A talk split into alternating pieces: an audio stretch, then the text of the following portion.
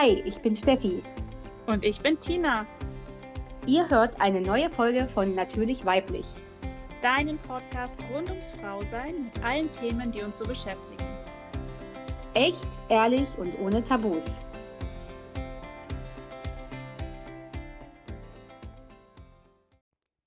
Hallo und herzlich willkommen zu einer neuen Folge von Natürlich Weiblich. Heute sprechen wir über Tinas Geschichte. Hallo, hallo zusammen. Ehrlicherweise, ich bin ganz schön aufgeregt, weil ich mir heute Morgen so ein bisschen äh, überlegt habe, was ich so alles erzählen will und was wichtig ist für euch zu wissen auf meinem Weg, äh, wo ich jetzt stehe. Und ja, es war schon nochmal super spannend und auch sehr intensiv nochmal das Ganze, die ganzen letzten Jahre so zu reflektieren und Revue passieren zu lassen. Das glaube ich. Also ich glaube, es ist auch einfach spannend nochmal zu hören im Detail, wie sind wir auf die Themen Frauengesundheit gekommen? Wie sind wir zu, bist du auch zum Thema NFP-Berater, ähm, MFM-Ausbildung gekommen? Also all diese Themen, weil es halt einfach, glaube ich, für die Leute dann besser zu verstehen ist, okay, wieso machen wir eigentlich den Podcast? Warum ist das uns auch so wichtig hier? Ja, absolut. Genau. Okay, dann würde ich sagen, dann start doch einfach mal und wir machen das einfach so, falls ich Fragen habe und irgendwas ähm, noch wissen will, weil, wo ich denke, es könnte auch interessant sein, dann stelle ich einfach zwischendrin eine Frage und ähm, du legst jetzt einfach mal los. So machen wir das. Und als ich mich nämlich da heute Morgen nochmal hingesetzt habe und überlegt habe, was will ich denn genau alles erzählen, habe ich mir auch überlegt, wo möchte ich starten. Und für mich war, glaube ich, dieser Prozess auch total wichtig und ähm, Deswegen habe ich für mich überlegt, dass es super, super schön wäre, wenn wir einfach, wenn ich meine Geschichte da starte, wo ich tatsächlich so vom Mädchen zum Frausein, also mit Beginn beziehungsweise mit Start der Periode, ähm, mit der Pubertät, genau, wenn ich da anfange. Also gehen wir nochmal ein paar Jahre zurück. Und ich habe mit zwölf meine erste Periode bekommen. Ich kann mich noch mega gut erinnern. Ich weiß nicht, wie es euch da geht, ob ihr euch noch an den Tag erinnern könnt, als ihr das erste Mal eure Periode hattet. Es war drei Monate vor meinem 13. Geburtstag. Es war im August. Es war ein super heißer Tag. Und ich wollte gerade mit meiner Freundin ins Freibad fahren und war quasi gepackt und ready im Bikini. Und irgendwie habe ich schon den ganzen Tag so ein komisches Gefühl gehabt und hatte irgendwie ja das Gefühl, irgendwas ist heute anders, konnte es aber nicht genau ähm, greifen. Ich habe mich irgendwie ein bisschen schlapper gefühlt als sonst. Habe aber gedacht, es liegt bestimmt am Wetter und an der Hitze. Und als ich nochmal auf Toilette bin, habe ich gemerkt, okay, tatsächlich die erste Periode ist da. Und das war natürlich mega aufregend für mich. Kurze Frage mal dazwischen. Äh, wusstest du, was da jetzt passiert? Also, ja. Okay. Ja. Also, ich war von meinen Eltern sehr gut aufgeklärt. Meine Mama hat mir ja, ich glaube, da war ich schon so Ende elf, Anfang zwölf. Ein total tolles Buch, das habe ich auch heute noch, ein total schönes Buch gegeben, wo wirklich alles sehr gut detailliert beschrieben ist. Und sie hat mir auch eine super schöne Widmung reingeschrieben und gesagt, wenn ich Fragen habe zu irgendwelchen Themen, sie ist immer da und ganz offen. Und wir haben auch vor dem Tag öfter mal darüber gesprochen ähm, und ich wusste Bescheid. Also ich wusste Bescheid, dass es irgendwann soweit sein wird und war deswegen jetzt nicht mega überrascht sondern eher der Zeitpunkt war irgendwie ein bisschen nicht so cool, weil ich überhaupt nicht damit gerechnet habe und eigentlich ins Freibad gehen wollte.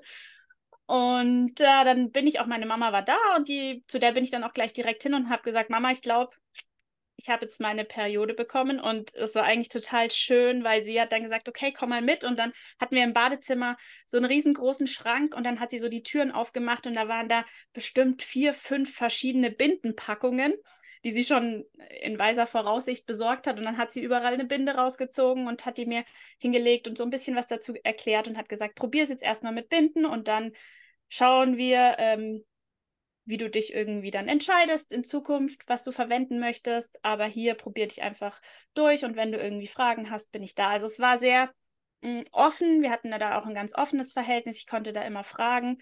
Und ja, so bin ich dann in meine Periodenzeit gestartet und mir ging es auch ganz gut damit. Ich hatte das Glück, dass ich schon zwei Freundinnen um mich rum hatte, enge Freundinnen, die waren auch ein bisschen älter wie ich, die hatten auch beide schon ihre Blutung und mit denen konnte ich mich natürlich auch super intensiv dann darüber austauschen, was für mich auch mega wichtig war.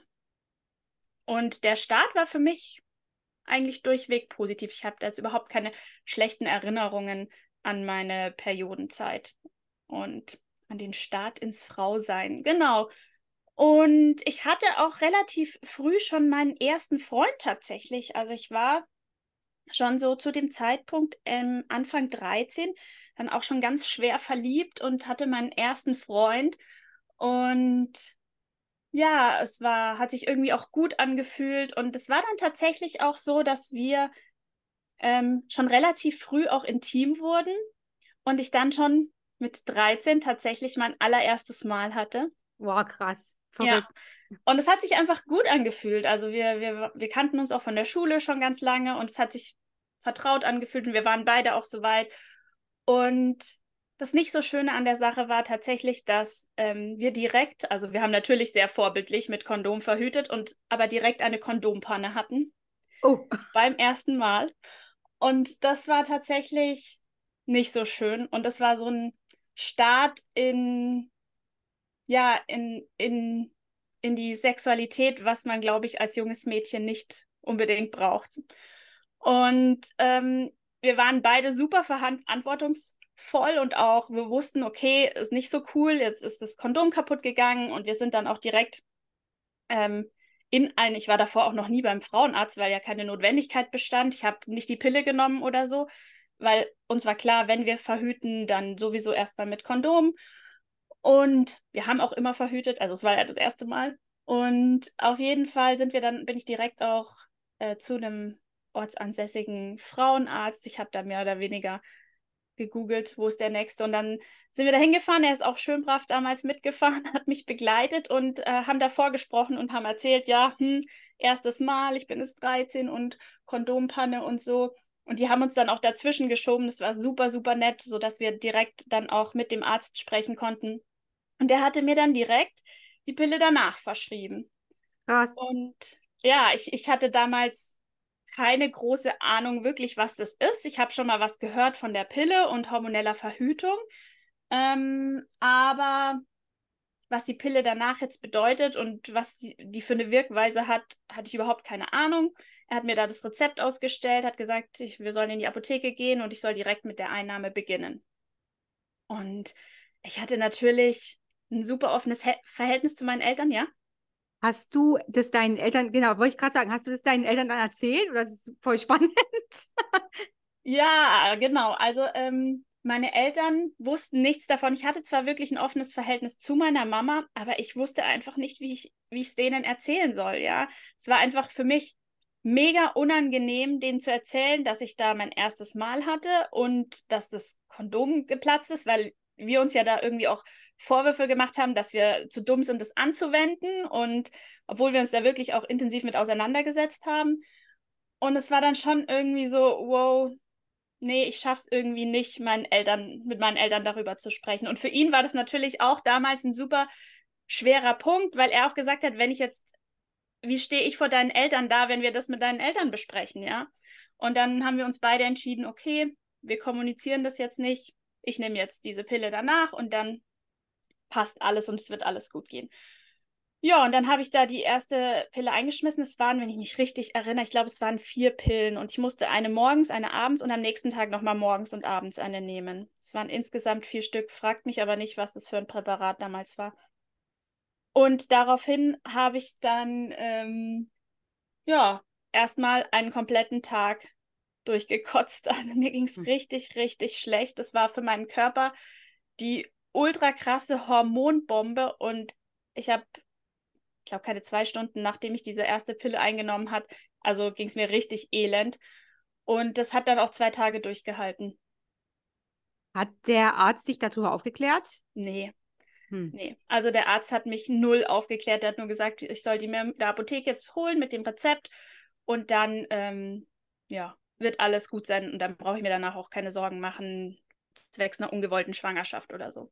Okay. Und ja, ich habe dann, dann hatte ich noch nachgelesen, auch in der Packungsbeilage und da stand dann auch drin, wenn man sich übergibt, dann ist die Wirkweise ja nicht mehr gegeben. Ähm, das war dann auch noch so ein äh, Struggle, den ich hatte, weil ich mir dachte, boah.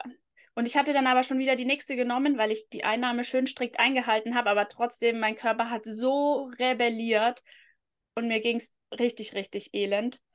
Ja, zu Hause war die Vermutung, dass ich äh, mir einen Magen-Darm-Infekt eingefangen hatte. und ich dann wirklich drei, drei Tage die Couch gehütet habe und es mir echt elend ging. Und mein damaliger Freund war in dieser Zeit äh, auf Zeltlager vom Fußballverein. Und der hatte natürlich auch ein super schlechtes Gewissen, dass er nicht da sein konnte. Er war da wirklich sehr verantwortungsbewusst auch und wäre gerne da gewesen. Und wir haben jeden Tag etliche Male telefoniert und ja, dem ging es natürlich mit der ganzen Situation auch überhaupt nicht gut. Und wie der Zufall das so will, ein paar Wochen später, ich weiß nicht genau, in was für einem Abstand das war, ich habe dann schön die Verpackung von dieser Pille danach bei uns in die blaue Tonne geschmissen, in den Papiermüll. Und die wurde dann geleert ein paar Wochen später. Meine Mutter fährt die Tonne raus aus der Einfahrt und die komplette Tonne fällt ihr vor die Füße. Oh und ähm, unter anderem diese Pillenpackung. Und dann gab es natürlich ein Sonntagnachmittagsgespräch im Familienrat. Ja.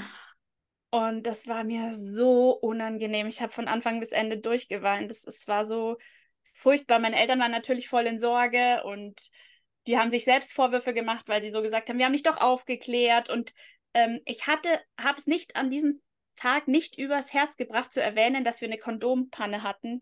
Die sind die ganze Zeit davon ausgegangen, wir hatten ungeschützten Verkehr.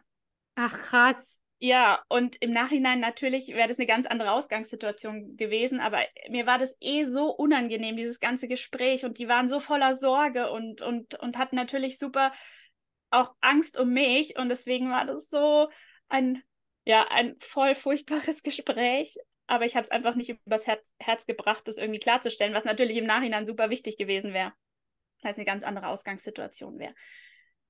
Und ja, so war das dann, dass die das dann doch wussten relativ bald. Meine Mutter natürlich eins zu eins zusammengezählt hat und auch verstanden hat, warum ich da vor ein paar Wochen ähm, es mir super elend ging. Und dann daraufhin war das der Anlass, äh, dass ich mit meiner Mama einen, ähm, einen Frauenarzttermin ausgemacht habe. Und wir sind dann äh, zu dem Arzt von meiner Mama gegangen, den sie gut kannte, wo sie auch ein gutes, äh, eine gute Beziehung zu dem hatte und ein auch gesagt hat, okay, da gehen wir hin. Und ähm, wir hatten es dann auch so besprochen, dass sie mich zwar begleitet zu diesem ersten Frauenarzttermin, aber nicht äh, mit reingeht in, in das Untersuchungszimmer und das Gespräch ich auch alleine mit, mit dem Arzt äh, führen darf. Und ja, im Zuge dessen und weil ja dann auch klar war, dass ähm, ich und mein Freund irgendwie schon sexuell aktiv werden wollten, ja, habe ich mir dann haben, war dann, kam dann am Ende des Gesprächs raus, dass es besser wäre, wenn ich mir die Pille verschreiben lassen würde. Mhm. Und somit habe ich dann mit 13 begonnen, die Pille zu nehmen. Weißt du noch, welches es war? Ja, es war die Miranova. Okay. Und das war auch die einzige Pille, die ich genommen habe. Ich habe die nie gewechselt. Ich habe immer die gleiche genommen. Tatsächlich. Und haben die dich gefragt, äh, ja, äh, haben sie da überhaupt, also ich kenne sowas, solche Geschichten wie, ja, was wollen sie denn, schöne Haut, äh, große Brüste oder haben Sie sich sowas gefragt oder? Ich hatte überhaupt keine Probleme mit meiner Haut. Ich hatte echt gute Haut. Ich hatte auch überhaupt keine Periodenbeschwerden. Ich hatte ungefähr bis zum Zeitpunkt, als ich sie dann verschrieben bekommen habe, ein Jahr meine Blutung und hatte aber keine Beschwerden. Also mhm. ich habe eine recht schöne Periodenzeit gehabt und auch einen schönen Start in die Periodenzeit. Mm, also es war. Also Sie haben dir einfach irgendwas dann aufgeschrieben. Genau, bei, bei mir stand wirklich dieser Verhütungsaspekt im Vordergrund und das war dann die, die er mhm. mir verschrieben hat. Genau. Und ich habe die dann genommen und habe sie auch augenscheinlich gut vertragen. Also ähm, nach dieser Misere war mir und meinem Freund eh erstmal, ich glaube, fast über eineinhalb Jahre nicht mehr zumute, miteinander tatsächlich ähm, intim zu werden. Wir waren da beide irgendwie haben da unsere Zeit gebraucht, ähm, ja. waren geprägt von diesen Erlebnissen, mussten es irgendwie auch erstmal für uns verarbeiten. Ähm, und das war aber für uns beide fein. Wir haben uns dann einfach auch die Zeit gegeben, um das nochmal dann quasi Reset und wir starten nochmal neu. Und das war dann auch erst eineinhalb Jahre später, wo wir dann irgendwie tatsächlich ähm, für uns, wir beide wieder so weit waren, da einfach ähm, wieder intimer zu werden. Und ja, das war so der Start in, in meine Pillenjahre tatsächlich. Mm, ich habe natürlich, was ich gemerkt habe, dass ich meine Libido stark zurückgegangen ist. Ich hatte wirklich die ganzen Jahre keine, keinen großen, kein großes Verlangen und auch keine Lust mehr, was, was sehr schade war, ja. Hattest du, äh, da, also kannst du schon einen Unterschied merken ähm, vor der Pille und äh, während der Pille? Also hattest du davor schon Lustempfinden und Libido? Ja. Ja, okay. Also davor hatte ich schon auch ähm, diesen Zyklus, ich hatte ja ein Jahr einen natürlichen Zyklus und habe da schon nicht bewusst, aber ich habe da Unterschiede wahrgenommen. Mhm. Und jetzt rückblickend gesehen. Ähm, und ab, der, ab dem Zeitpunkt, als ich dann die Pille begonnen habe, habe ich eigentlich an der Libido habe ich es eigentlich extrem gemerkt. Ja, also es hätte nicht so sein sollen, wie es war bei einem frisch verliebten Paar, was da so die erste sexuelle Erfahrung teilt. Ja, also so war es überhaupt nicht. Mhm. Und genau. Ähm, mit dem damaligen Freund war ich übrigens auch sieben Jahre zusammen. Also es war ähm, so die erste große Liebe. Und ja, das war dann alles äh, ganz unspektakulär eigentlich. Und dann bin ich mit, jetzt muss ich echt rechnen, habe ich meinen jetzigen Mann kennengelernt im Studium. Ich habe ja, wir haben beide gemeinsam Biotechnologie studiert und haben uns im Studium kennengelernt und hatten eigentlich von Anfang an gleich eine ganz äh, schöne Verbindung und so ähm, ja, sind wir dann quasi zusammengekommen und zu der Zeit hatte ich auch noch die Pille genommen und habe sie dann eigentlich genommen bis 2009. Also mhm. ungefähr elf Jahre insgesamt. Habe auch immer das gleiche Präparat genommen. Und ja, 2009 haben wir dann gemeinsam beschlossen, sie abzusetzen. Es war noch kein akuter Kinderwunsch zu der Zeit vorhanden, aber mir war klar, wir hatten geplant, 2010 zu heiraten.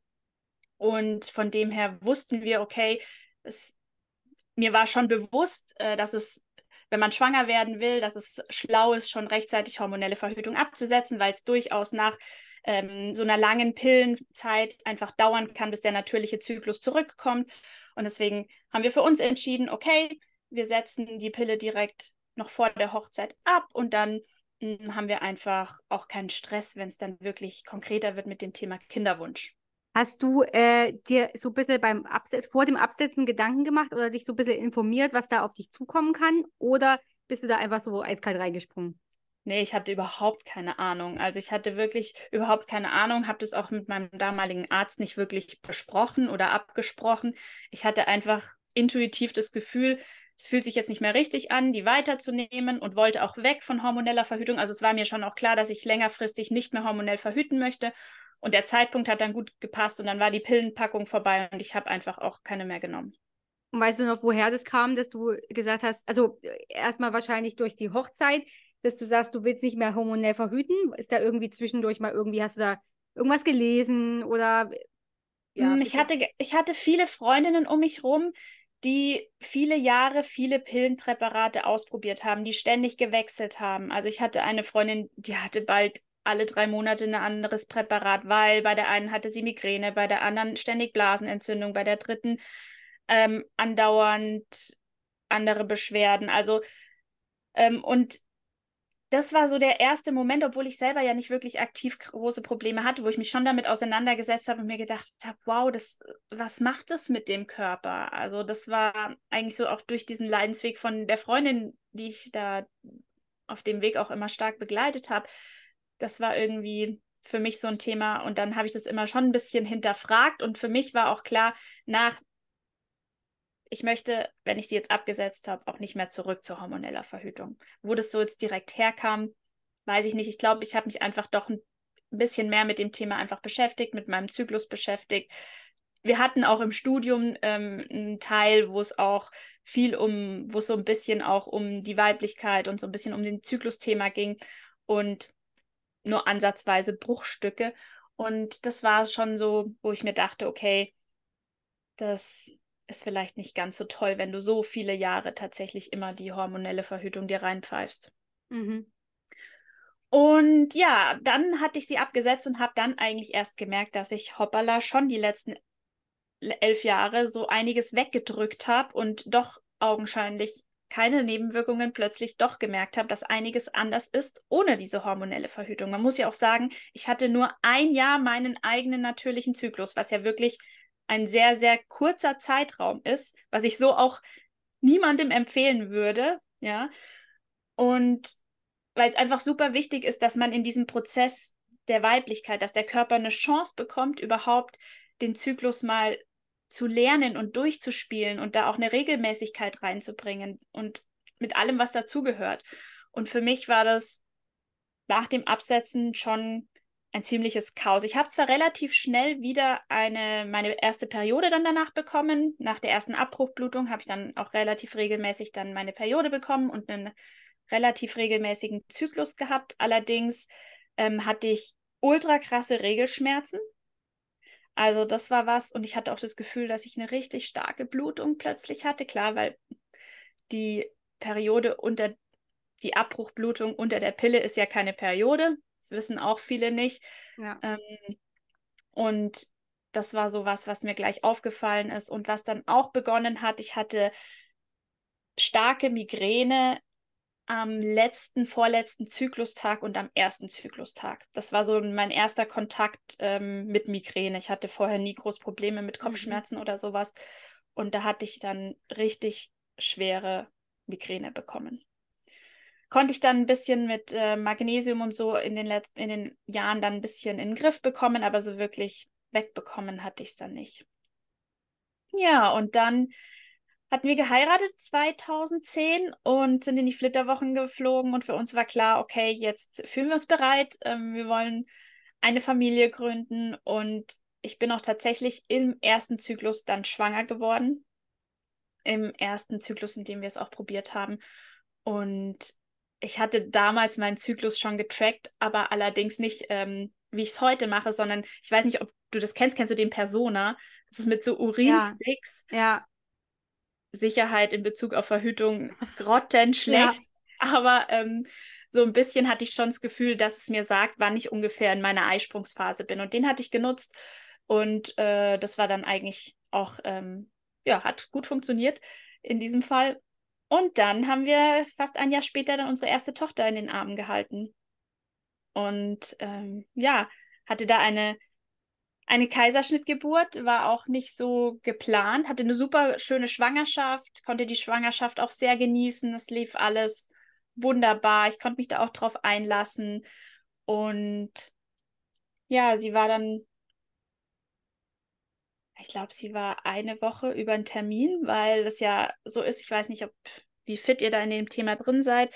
Ähm, wenn die Kinder, Steffi, korrigier mich, du bist da aktuell, ich weiß nicht, ob sich da ein bisschen was verändert hat in den letzten zwölf Jahren, aber wenn die Kinder sieben Tage über dem errechneten Geburtstermin sind, dann wird die Geburt quasi hormonell eingeleitet. Es ist tatsächlich äh, von Krankenhaus zu Krankenhaus unterschiedlich und ähm, ich weiß aber, dass meine Hebamme gesagt hat, 14 Tage später, spätestens allerdings muss sie dann, muss das Kind dann holen quasi. Okay. Ja, und bei mir war, ich war eben dann diese sieben Tage über dem Termin und ja, die Ärzte haben dann Druck aufgebaut und somit stand dann die Einleitung ins Haus. Wir sind dann morgens in die Klinik gefahren und ich wurde eingeleitet und aufgeklärt. Und es war dann auch im Raum, wir sollen uns jetzt hier schön einrichten, weil es kann bis zu drei Tage dauern, bis dann letzten Endes unsere Kleine da ist. Und wir, wir waren da auch entspannt und ähm, haben das alles so auf uns zukommen lassen. Und es war im Juli, es war mega warm und wir sind da in diesem Garten von dieser Klinik spazieren gegangen und rummarschiert und alles war gut.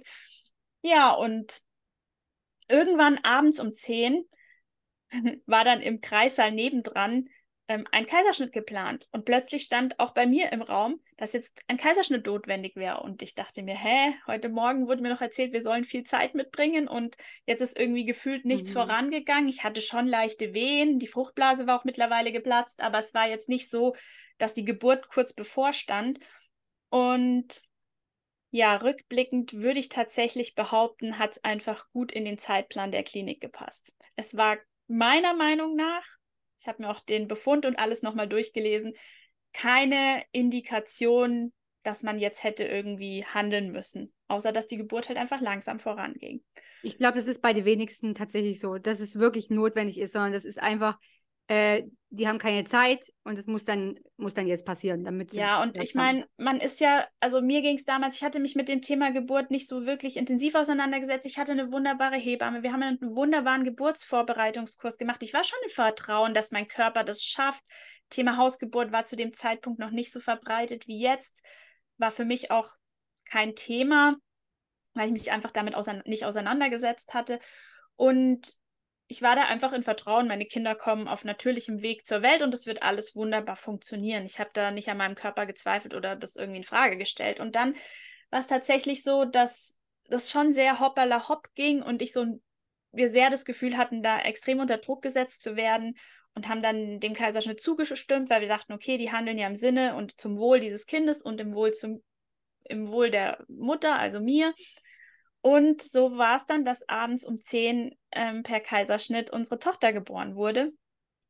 Und das war auch, ähm, war okay. Also ich war im Frieden damit. Ich konnte das auch ganz gut annehmen und ähm, habe äh, meinem Mann auch vorher gesagt, wenn die dir die jetzt gleich geben, du lässt sie nicht aus den Augen und aus dem Arm, bis ich dann wieder zurück im Kreissaal bin.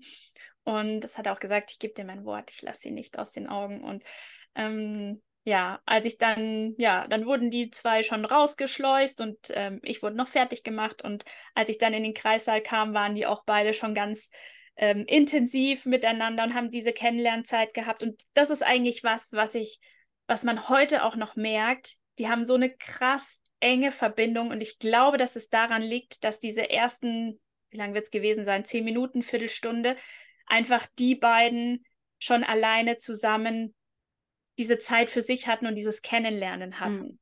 Und das ist irgendwie, merkt man heute, finde ich, noch total, dass sie da einfach eine super enge und innige Verbindung haben. Ja, und mir ging es nach dem Kaiserschnitt so lala. Also klar, so ein Kaiserschnitt, jeder, der es schon mal hatte, das ist schon eine Operation. Man hat eine Naht, eine Wunde. Und das ist schon auch mit Beschwerden verbunden. Und man ist natürlich auch sehr lange dann in der Klinik, ich glaube fast fünf Tage.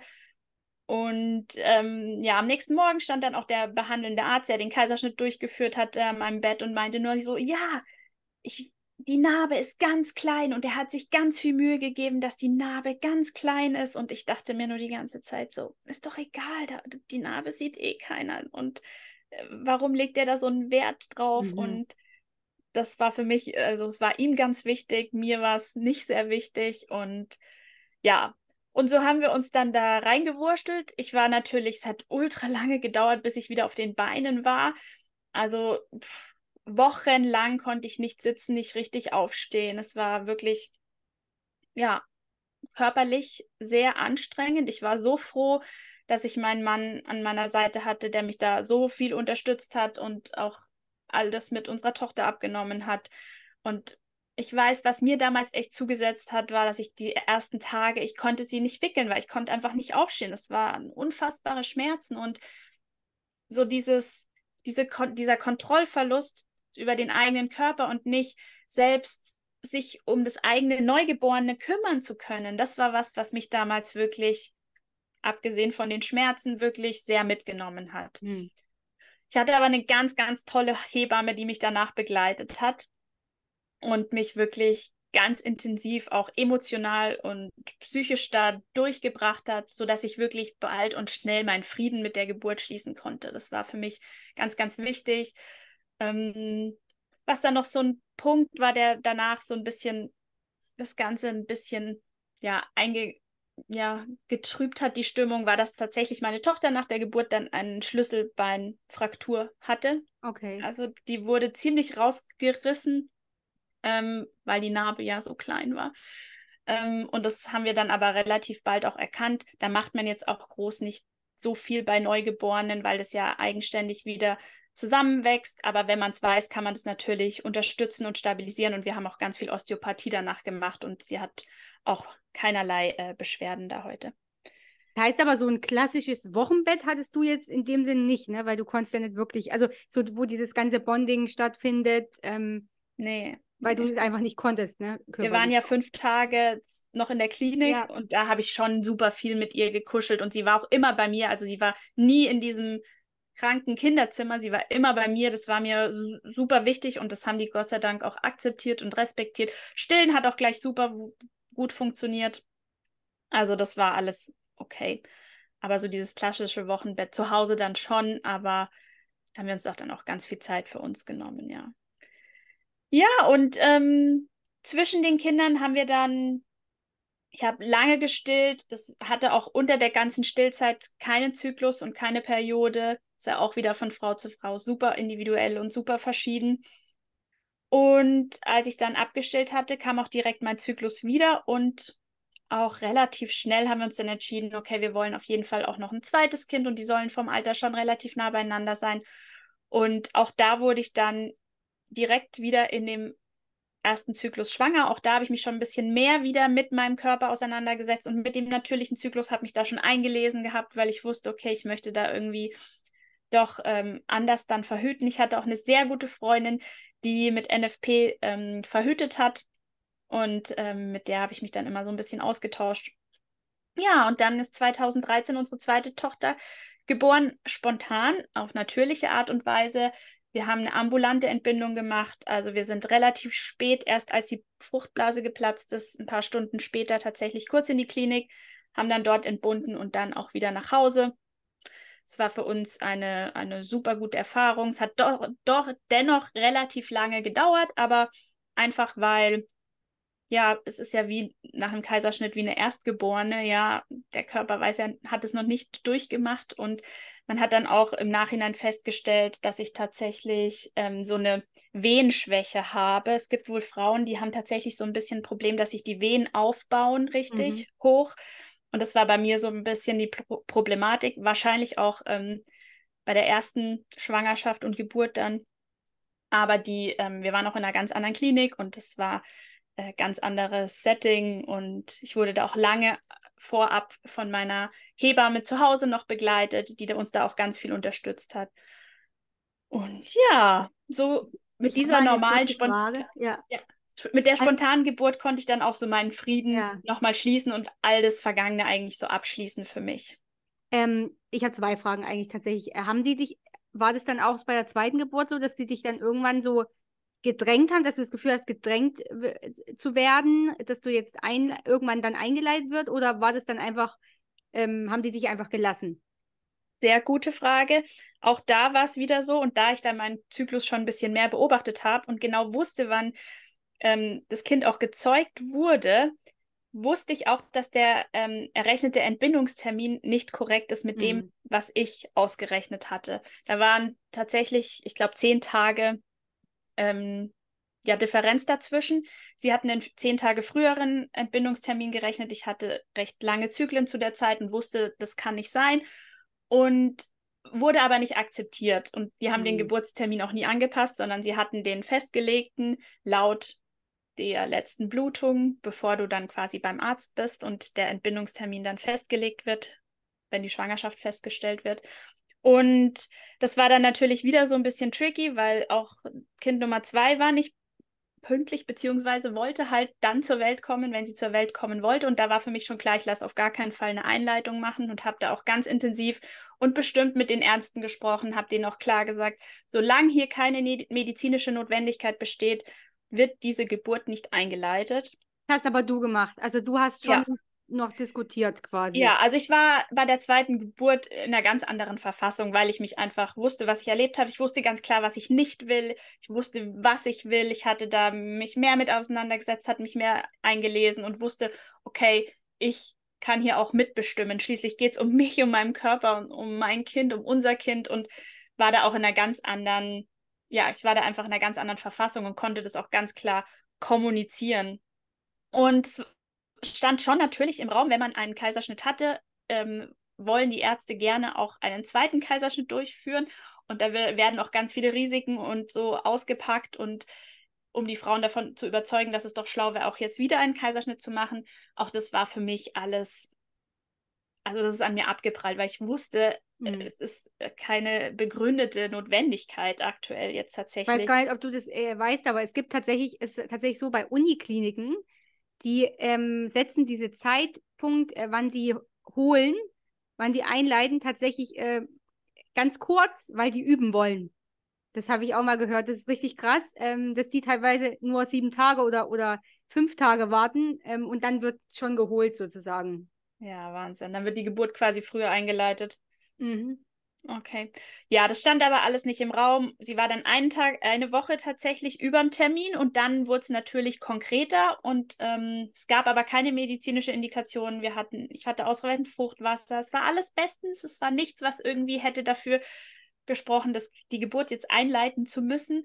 Und ähm, ich hatte dann das Glück, dass ich mit der Oberärztin von der Klinik tatsächlich ein ganz intensives Gespräch hatte und ihr das auch gesagt habe, dass ich intuitiv weiß, dass dieses Kind auf natürlichem Weg zur Welt kommen wird. Ich spüre es, ich weiß es und ich schaffe das, egal wie groß oder wie schwer sie jetzt errechnet ist. Sie wurde damals auch auf vier Kilo schon mhm. ähm, gemessen und berechnet und es war natürlich für sie, für die Ärzte eine Argumentation zu sagen, die Geburt jetzt schon einzuleiten weil jeden Tag, wo sie länger im Bauch ist, wird sie ja größer und schwerer. Aber das war für mich, für mich war klar, ich war da so im tiefen Vertrauen, es wird klappen und ich bringe dieses Kind auf natürlichem Weg zur Welt. Und ja, dann hatten wir den Deal, okay, jetzt sind sieben Tage rum, ich komme einfach jeden Tag zur Kontrolle in die Klinik. Das war für sie, was sie aus ärztlicher Sicht quasi machen musste und für mich war es okay. Und so sind wir dann jeden Tag in die Klinik gefahren. Ich hatte einen Ultraschall, sie hat geschaut, ob alles passt. Und jedes Mal bin ich nach Hause. Das Kind ging es gut. Es war keine äh, Notwendigkeit, jetzt die Geburt einzuleiten. Und es waren natürlich schon sehr intensive Tage, weil natürlich man immer wieder in die Klinik gefahren ist und immer wieder ganz stark seinen Standpunkt vertreten musste und immer wieder sagen musste, ich bin im Vertrauen, ich weiß, es wird alles gut gehen und das natürlich gegen die ja, die Ärzte, die da, die zwar auch keine medizinische Notwendigkeit sehen, aber natürlich doch irgendwie mit jedem Tag ein Risiko, dass das Kind größer und schwerer wird, ja. Erschreckend, wie man, wie man da sich seinen Körper so, also es ist ja sein Körper und dein Kind und wie du da in die Diskussion gehen musst, ich finde das furchtbar. Also. Aber rückblickend war das für mich ein so wichtiger Prozess, mhm. weil mich das rückblickend so sehr mit mir und meinem, meiner Intuition und meinem Gefühl verbunden hat. Und für mich war das super wichtig, diese, dieser Prozess. Am Ende kam sie dann tatsächlich 14 Tage nach errechnetem Termin spontan zur Welt. Es war eine lange Geburt, aber es war eine schöne Geburt. Wir haben ambulant entbunden und ich bin dann auch direkt, äh, es war relativ spät, nee, sie ist ganz früh morgens ge gekommen und ich bin dann auch am Abend dann noch nach Hause, sind wir nach Hause gefahren. Zur Schwester, die natürlich zu Hause auch sehr, sehr, der ging es gar nicht gut. Die hat es nämlich emotional auch sehr, sehr mitgenommen, dass wir weg waren und ich jetzt ein Kind zur Welt mhm. bringe. Und ja. Ja, und ähm, war, war, war eine spannende Zeit und dann war, war ich zweifache Mädelsmama. Mhm. Was mich mal noch interessieren würde, ähm, weil ich das auch gehört habe, ähm, merkst du einen Unterschied zwischen deinen zwei Mädels, also zwischen der, die natürlich auf die Welt gekommen ist und ähm, der, die mit Kaiserschnitt, weil ich habe gehört, die mit Kaiserschnitt, das, dadurch, dass die vaginal nicht geboren werden, kriegen die gar nicht so viele ähm, gute Bakterien mit und das, dass die dann öfter mal krank werden können. Merkst du da einen Unterschied oder sagst du, nö, das ist. Ja, also das kenne ich auch, habe ich auch gelesen, dass äh, Babys, die durch die Vaginalflora der Mutter schon gebunden, geboren werden, so im Kontakt mit dem Immunsystem der Mama kommen und dadurch ein eigenes, viel besseres, stärkeres Immunsystem aufbauen können, ähm, merke ich jetzt bei den Mädels nicht. Also mhm. die, erst, die erste ist auch super stabil von, vom Immunsystem und wirklich selten krank. Also das, das kann ich jetzt so gar nicht ähm, äh, mhm. bestätigen. Genau. Ja, ich glaube, da kommt es wahrscheinlich auch auf, auf Lifestyle und auf alles an, ne, wie ihr sonst so. Viele Faktoren, glaube ich. Aber ich glaube schon, dass es auch ein Faktor sein kann, der damit reinspielt. Mhm. Ja, auf jeden Fall. Genau, und ähm, dann stand natürlich nach der Stillzeit äh, unserer zweiten Tochter wieder das Thema Verhütung im Raum. Wie gehen wir jetzt weiter? Wie sieht unsere, unser, unser Weg in Bezug auf Verhütung weiter aus? Und ich hatte dann bei der Frauenärztin auch wieder ein Gespräch und dann hat sie mir nochmal so erzählt, was es denn aktuell alles auf dem Markt gibt und was sie mir jetzt empfehlen würde. Man muss dazu sagen, ich hatte nach der zweiten Geburt, als ich abgestillt habe, auch sehr, sehr starke Blutungen. Übrigens auch was, was nicht ungewöhnlich ist, was sich aber auch wieder einpendelt. Und ähm, aber erstmal schon im ersten Moment so, hm, bleibt es jetzt so? Und dann stellt man sich natürlich schon die Frage, wow, wenn es so bleibt, ist das schon auch krass. Und da war dann auch die Überlegung, okay, wie verhüten wir jetzt? Und ich habe mich dann tatsächlich in einem Gespräch mit der Frauenärztin dazu breitschlagen lassen, dass die Hormonspirale jetzt für mich eine gute Art und Weise wäre, um zu verhüten.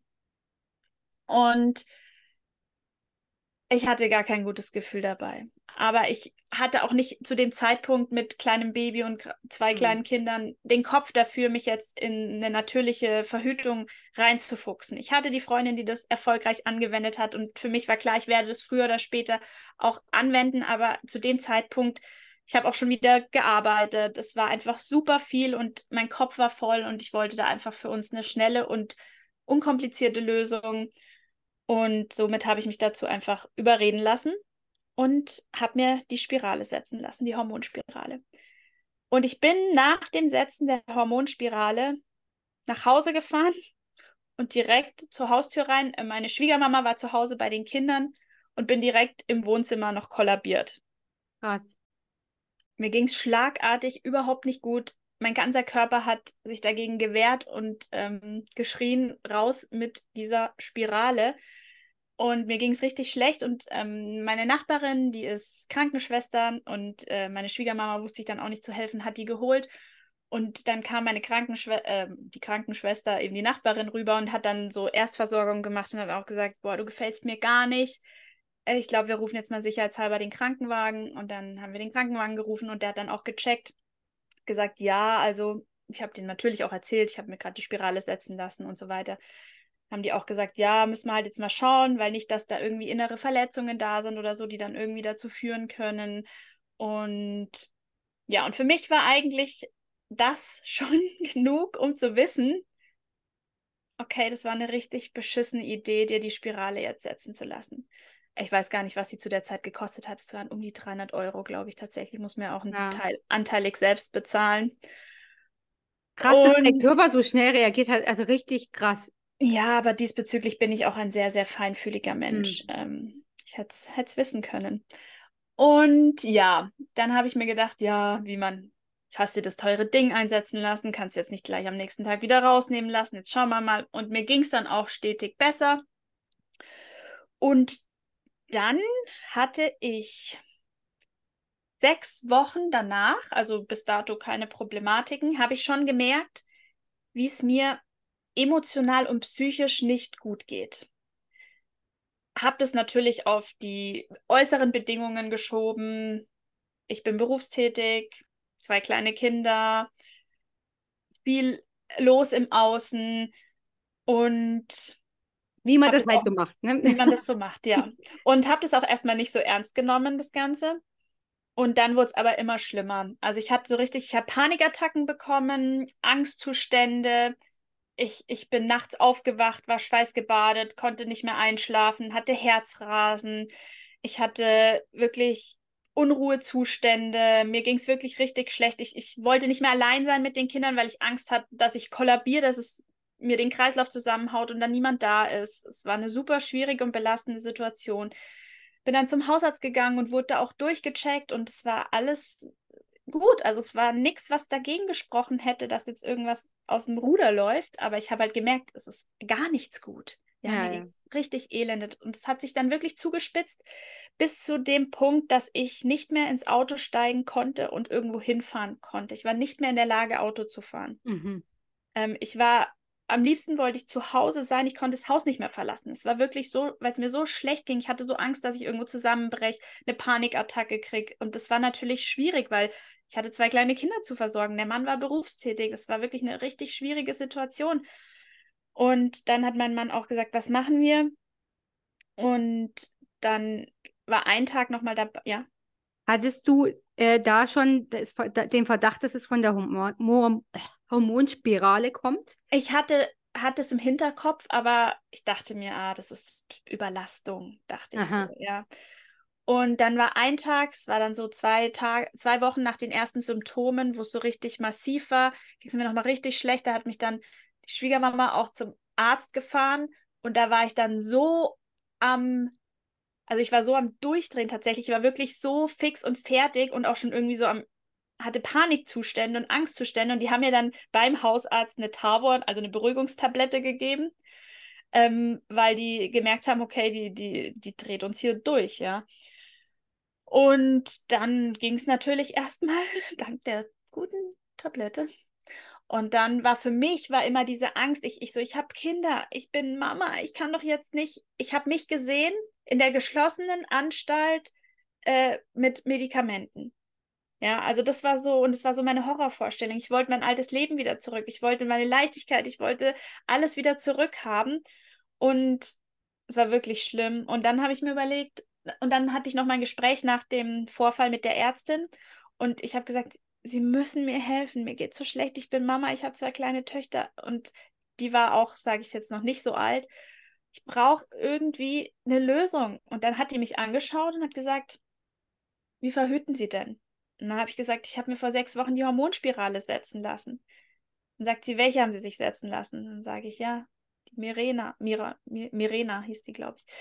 Ähm, und dann sagt sie, ja, raus mit dem Ding, sofort. Die ist in Amerika verboten aufgrund, aufgrund von psychischen Erkrankungen bei Frauen.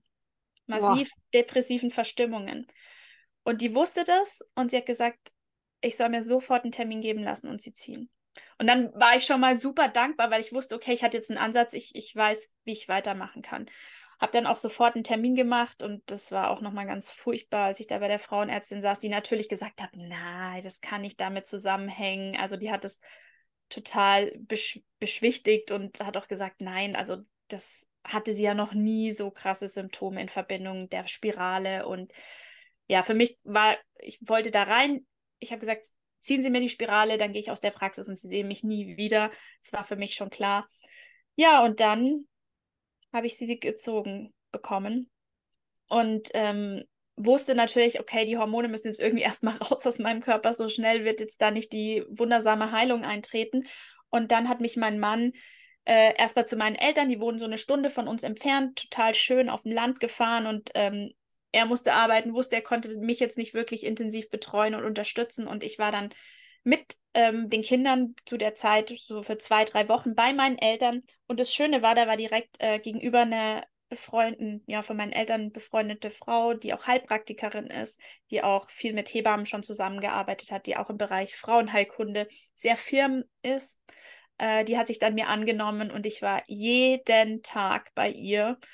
Und die hat mich durch diese Zeit wirklich begleitet. Wir haben von Yoga, ähm, innere Kindarbeit, wir haben ganz viel ähm, Entgiftungskuren gemacht. Sie hat mich homöopathisch begleitet ähm, auf diesem Weg und auf diesem Prozess und ja, habe dann aber auch in diesem Prozess gemerkt, dass es mir Stück für Stück immer besser geht habe dann meinen Körper natürlich unterstützt, habe meine Leber entgiftet und da viel gemacht, meinen Darm aufgebaut, um einfach meinem Körper dieses, ja, dieses Ausleiten der Hormone so leicht wie möglich zu machen. Und es hat dann auch relativ gut funktioniert. Ich hatte keine drei Wochen später ähm, wieder meine erste Periodenblutung und dann auch einen kontinuierlich regelmäßigen Zyklus. Ja, ja und dann war, mich, war für mich auf jeden Fall klar, jetzt gibt es definitiv nie wieder hormonelle Verhütung bei mir ähm, ja, ich habe es auf dem ersten Weg nicht verstanden. Ich habe es ein bisschen massiver gebraucht, um zu verstehen, ähm, dass mein Körper damit nicht klarkommt. Ja, man muss ja auch dazu sagen, du hattest ja wirklich nach, sag mal, während der Pilleneinnahme jetzt nicht vermeintlich die krassen Probleme, ne, dass du dir vielleicht da so richtig klar werden konnte, wie krass das eigentlich gewirkt hat, ne? Ja, und es war Bequemlichkeit. Es war. Bequemlichkeit mhm. für mich. Ich lasse mir die Spirale ziehen, setzen, ich muss an nichts denken, mhm. habe eine optimale wahrscheinlich optimale Verhütung und kann mich dann irgendwann mit diesem Thema natürliche Verhütung und Zyklus auseinandersetzen, wenn es gerade in mein Konzept passt. Ja, mein Körper hatte da glücklicherweise einen anderen Plan und hat mir das sehr, sehr deutlich zu verstehen gegeben. Ja, und dann war für uns klar, ähm, okay, jetzt schaue ich erstmal, dass ich meinen Körper wieder auf Vordermann kriege ähm, und dann starten wir mit NFP. Und eben diese Freundin, die das schon länger angewandt hat, die hat mich und meinen Mann damals mitgenommen zu einem Einführungskurs, der auch hier bei uns stattgefunden hat, ähm, mit ein paar Paaren, die wir auch schon kannten. Das war ein super schöner Kurs. Äh, Und da haben wir so die äh, Methode gelernt und gelernt, wie man natürlich, sicher und hormonfrei verhüten kann. Und ich weiß noch, die erste Kurseinheit, da ging es wirklich um dieses biologische Wissen, wie funktioniert der weibliche Körper, warum funktioniert die Methode, wie sie funktioniert. Und jetzt komme ich ja aus einem biologischen Background. Ich war lang in der Humangenetik und in der medizinischen Forschung tätig und dachte wirklich, ich weiß jetzt schon viel über den Zyklus, aber es war so viel neu für mich. Und ich weiß noch, wie wir an dem Abend nach Hause gefahren sind und ich zu meinem Mann gesagt habe, okay, wie geil ist das bitte? Und wieso wusste ich da nicht früher Bescheid und so viele Dinge, die jetzt neu waren und ich war Feuer und Flamme, also mit dieser Zyklusbeobachtung zu starten und war da richtig, ja, hyped, war richtig, hatte richtig Bock. Und das war so, wie unsere Reise gestartet hat äh, in diese hormonfreie und natürliche Verhütung. Es war 2016 war das jetzt, genau. Und seither verhüten wir auf natürliche Art und Weise. Ich beobachte meinen Zyklus. Ich bin sehr, sehr glücklich damit, weil ich weiß, was mein Körper braucht und genau sehe, was meinem Körper fehlt und auch, weil ich das einfach anhand meines Zykluses sehe und ich jetzt einfach in den letzten Jahren so eine gute Verbindung zu mir und meinem Körper aufbauen konnte und, und ich einfach genau weiß, was er braucht und wie ich ihn jetzt gerade aktuell unterstützen kann. Und dafür bin ich unfassbar dankbar und möchte das auf gar keinen Fall mehr ja, missen. Und aus dieser ganzen Begeisterung für die NFP ist immer mehr der Wunsch entstanden, andere Frauen und Paare auf diesem Weg zu begleiten und sie einfach zu unterstützen und motivieren und mehr wieder in die Eigenverantwortung zu bringen und dieses tolle Tool ihnen nahe zu bringen. Und dann habe ich gestartet 2020 die NFP-Beraterinnen-Ausbildung und darf jetzt seit letztem Jahr ganz viele wunderbare Frauen und Paare auf ihrem Weg, die Methode zu lernen, begleiten und sie zu unterstützen und zu motivieren und ja, ihnen einfach zur Seite zu stehen, weil man ganz viele Ängste einfach hat, die hochkommen, Unsicherheiten, die auf dem Weg einem begegnen. Man gerade die Frauen, die vorher hormonell verhütet haben, es ist so ein großer Prozess, wieder in diese Eigenverantwortung zu kommen. War bei mir auch mit der größte Prozess. Ich habe so lange gebraucht, einfach wieder zu vertrauen, meiner eigenen Körperwahrnehmung zu vertrauen. Ich habe so lange einfach nur gedacht, boah, das kann doch nicht sicher werden. Ich bin jedes Mal sofort schwanger geworden, wenn ich schwanger werden wollte. Also, puh, ob das bei mir funktioniert. Ich hatte so viele Unsicherheiten. Und aber umso mehr wir uns mit umso mehr ich mich mit meinem Körper auseinandergesetzt habe, umso mehr wir die Methode da reingewachsen sind, auch als Paar reingewachsen sind, umso sicherer wurde ich und umso eher konnte ich mich dann auch wieder darauf einlassen und wieder in die Eigenverantwortung kommen. Und das finde ich ist noch das viel schönere Tool, dass man ja eine schöne, sage ich mal, eine positive Nebenwirkung beim Erlernen von NFP, dass man diese Eigenverantwortung, diese Eigenermächtigung seinen Zyklus selber in unfruchtbare, unf in fruchtbare und unfruchtbare Zeit zu unterteilen und dann für sich zu entscheiden, okay, habe ich einen Kinderwunsch, dann nutze ich die fruchtbaren Tage für Verkehr oder wollen wir es zu Verhütungszwecken nutzen, dann schauen wir, wie wir mit den fruchtbaren Tagen als Paar umgehen. Wie kommen, wie, wie passt es für uns in dieser Phase? Und das ist was, ja, was mich von Anfang an sehr begeistert hat. Und ja, ich liebe es, mit den Frauen und mit den Paaren da zu arbeiten. So schön. Ja. Und in diesem ganzen Prozess ist mir auch immer klarer geworden, ich möchte, dass meine Mädels einen schönen Start in ihre Periodenzeit einfach haben. Ich habe zwei Mädels zu Hause. Ich, ich, ich wusste, ich möchte ihnen diesen Start in diese erste Periode und in dieses Frausein und mit ihrem Zyklus so schön wie möglich gestalten.